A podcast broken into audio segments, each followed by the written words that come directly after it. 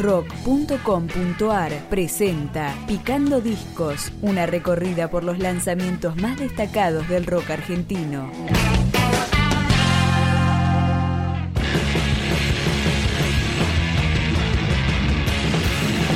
El power trio Stoner Gripe lanzó un disco que se llama Siesta en la Fosa y suena en las notas y acordes de Cerebrito.